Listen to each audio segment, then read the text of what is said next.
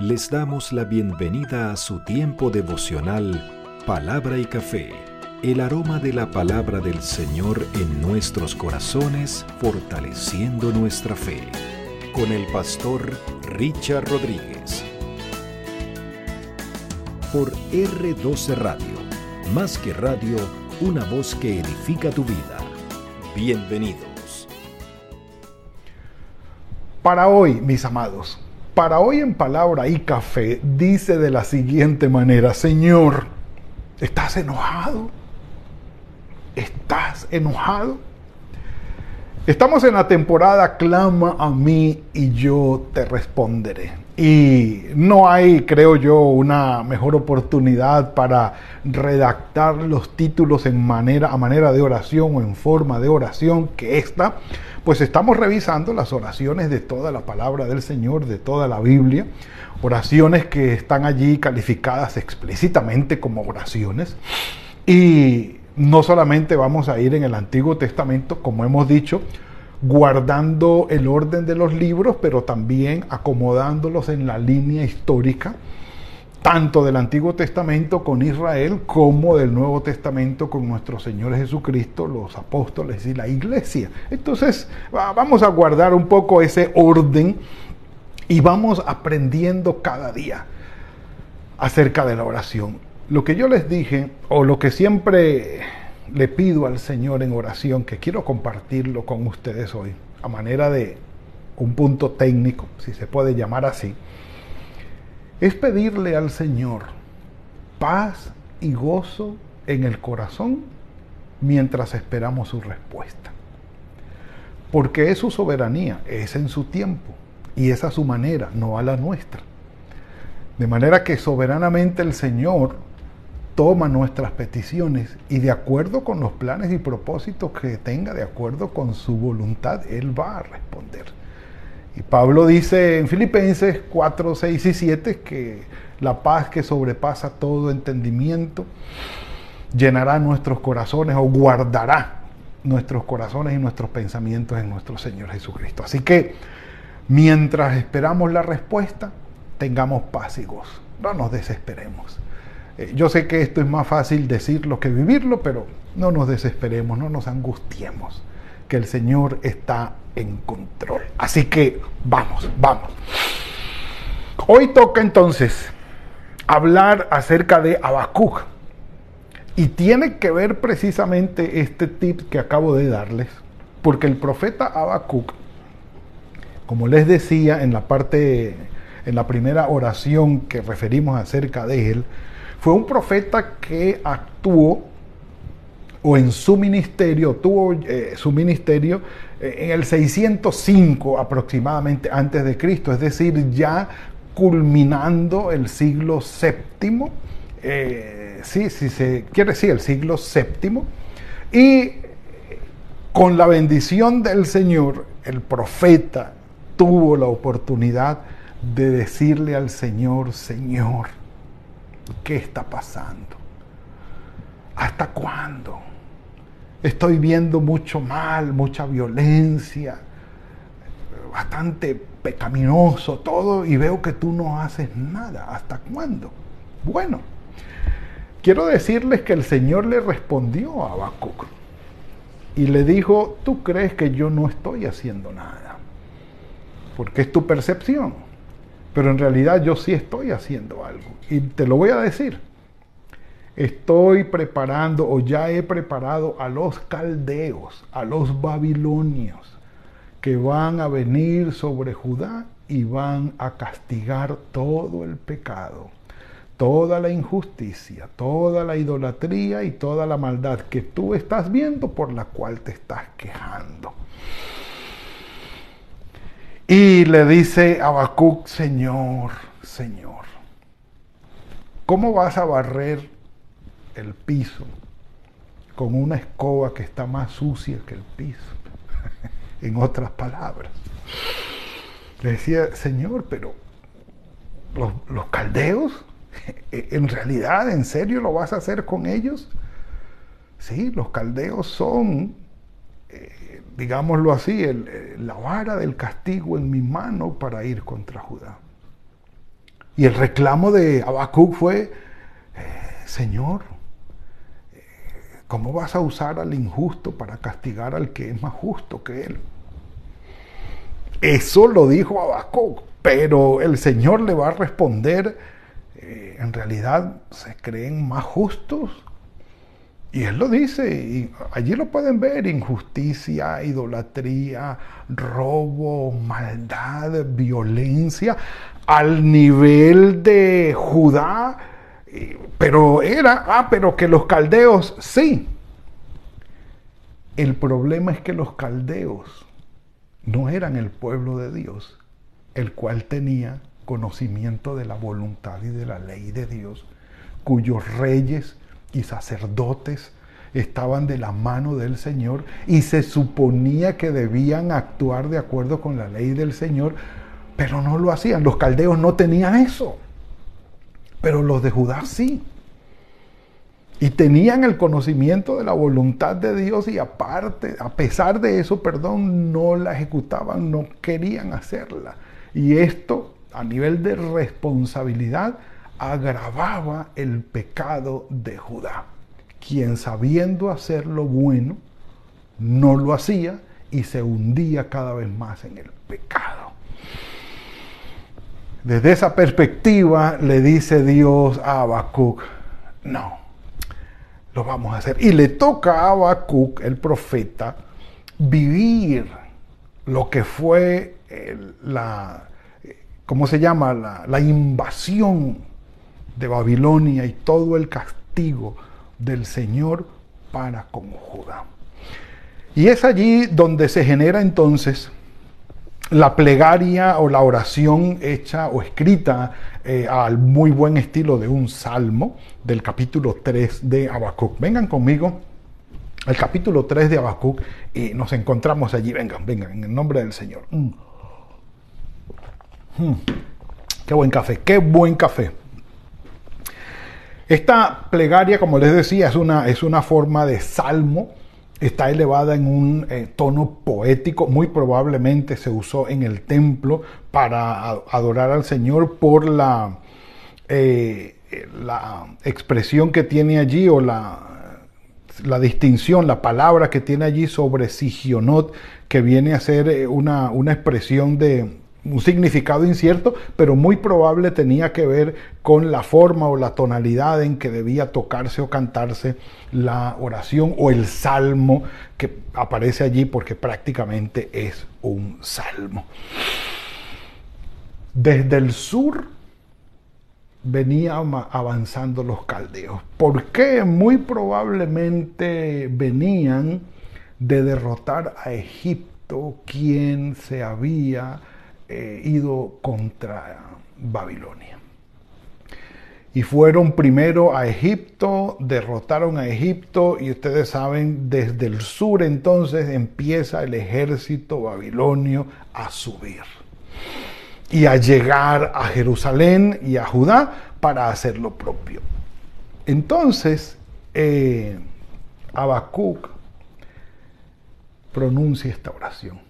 Yo quiero leerla y permítanme, eh, para, por cuestiones de tiempo, eh, voy a leerla en esta versión de traducción del lenguaje actual, que pudiera tener, aparte de un significado un poco más asequible a nosotros, eh, también tiene, como dijera mi papá, sentimiento, que, que podemos percibirlo, podemos percibirlo. Dice, Habacuc capítulo 3, versículo 2. Bueno, el versículo 1, yo, el profeta Habacuc, compuse esta oración para acompañarla con una melodía especial, Segionot o Sigionot. Dice, Dios mío, yo sé bien todo lo que has hecho y por eso tiemblo en tu presencia. Déjanos ver en nuestros días tus grandes hechos como en otros tiempos. Si te enojas con nosotros, no dejes de tenernos compasión. Por eso el título de hoy, Señor, ¿estás enojado? Ya Habacuc estaba viendo todo lo que era el despliegue violento de Babilonia contra Egipto y ahora contra ellos y el, asunto era de, de miedo. Tú eres, versículo 3, nuestro santo Dios.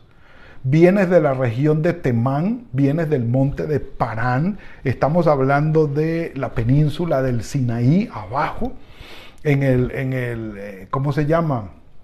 Eh, cerca del Mar Rojo, por donde cruzaron todos ellos, y cuando vinieron de Egipto, allí abajo, tú eres nuestro Dios, vienes de la región de Temán, vienes del monte de Parán, tu grandeza ilumina los cielos, la tierra entera te alaba un gran resplandor te rodea, de tus manos brotan rayos de luz y dejan ver tu poder escondido.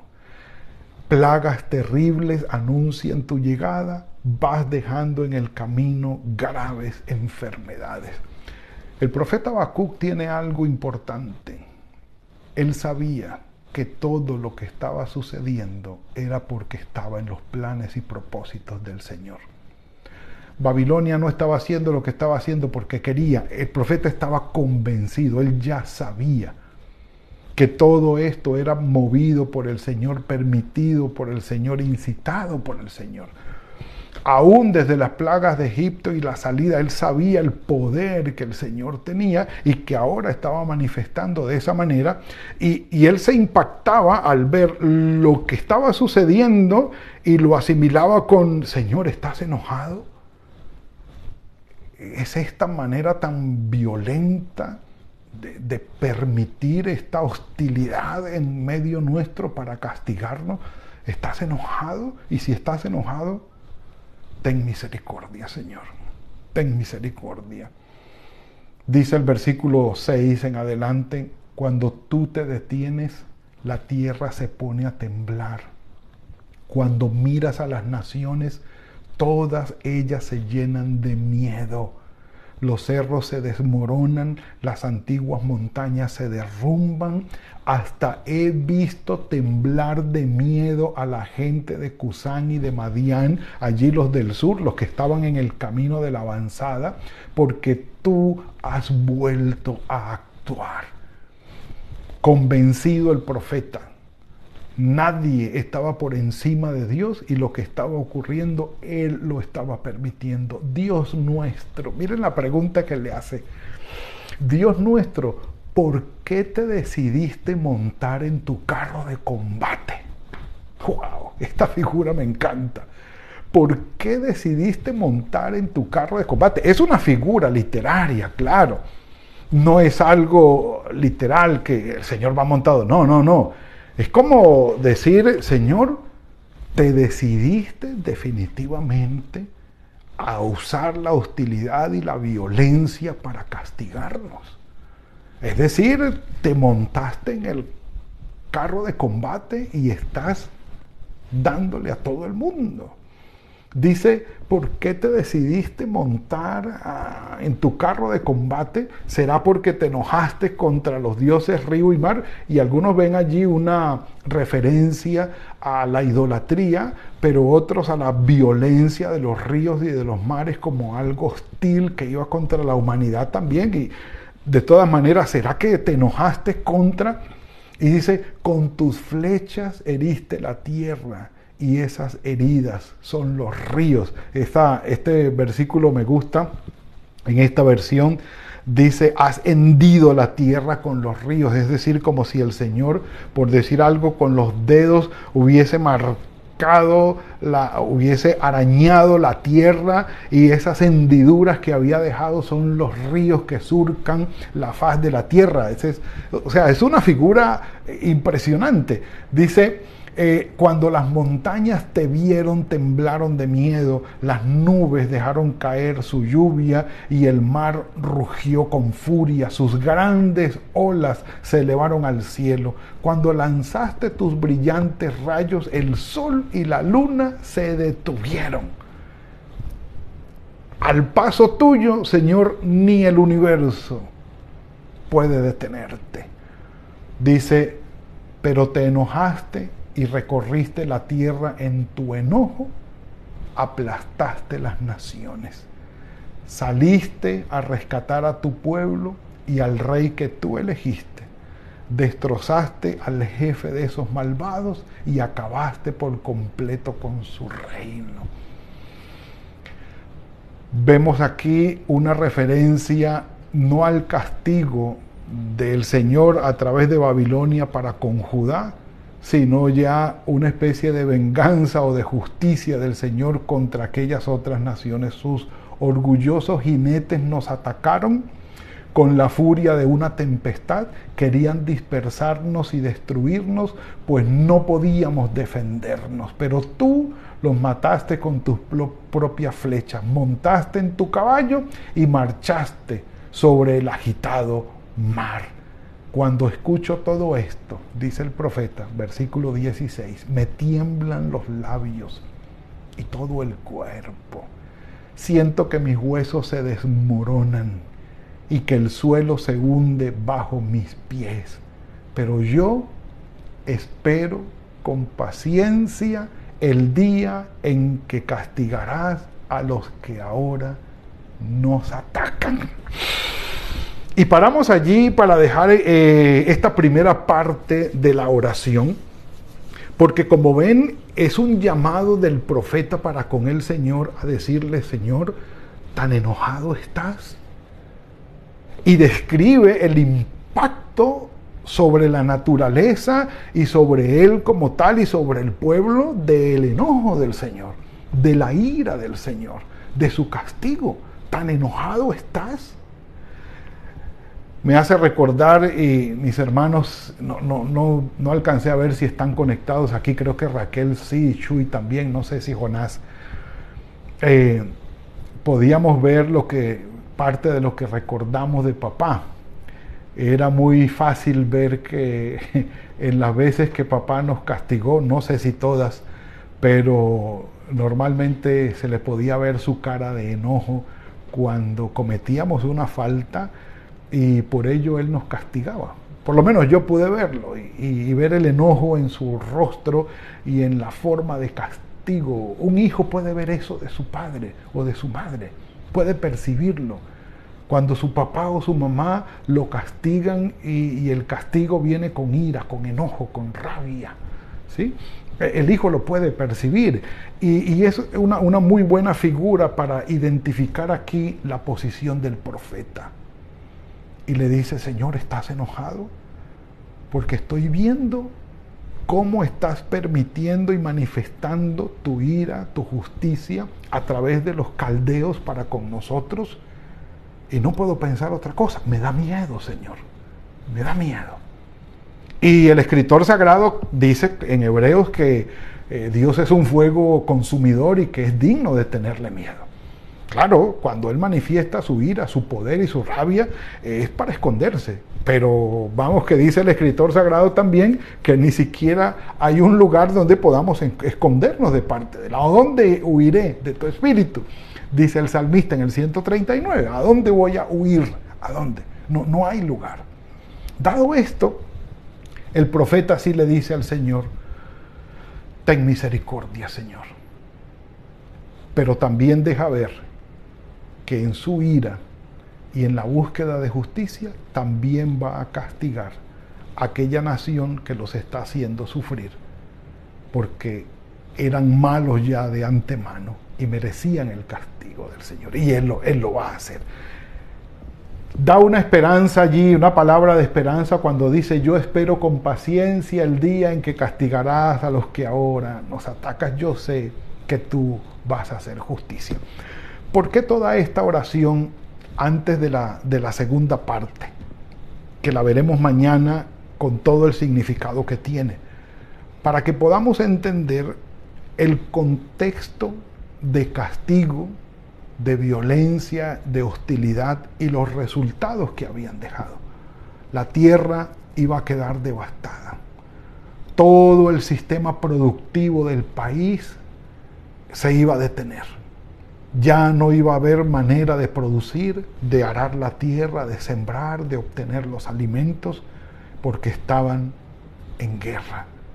Si ustedes se han enterado de los contextos de guerra que nosotros hemos vivido en la era moderna, eh, podemos ver cómo los países que entran en guerra quedan devastados y generalmente entran en un tiempo de, recesión económica tal que hay hambre, hay miseria y hay que reconstruir y, hay mortandad y hay plagas y hay enfermedades fruto de todos los cadáveres que hay muertos y eh, perdón los muertos que hay y los cadáveres de animales y todo esto que ha dejado la tierra devastada hace que las personas sobrevivientes entren en un punto de necesidad impresionante.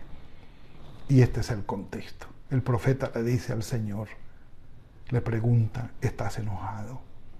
Señor, ten misericordia. No soportamos tu enojo.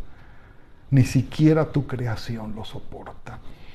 En este contexto, mis amados, si en algún momento de sufrimiento, de necesidad, estamos, preguntémosle al Señor, Señor, hice algo, Señor, hay algo que yo deba corregir, estás enojado,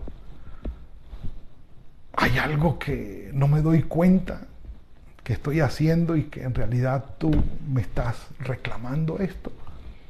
Por eso yo les digo, mis amados, es muy importante mantener la comunión con el Padre, muy cercana muy cercana en oración.